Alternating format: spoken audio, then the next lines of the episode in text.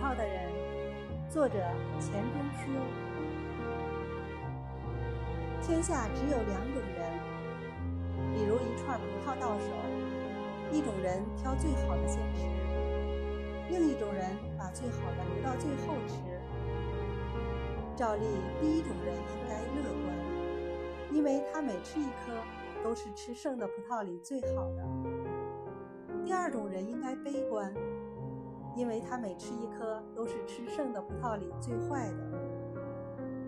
不过事实却适得其反。缘故是，第二种人还有希望，第一种人只有回忆。节选自钱钟书《围城》。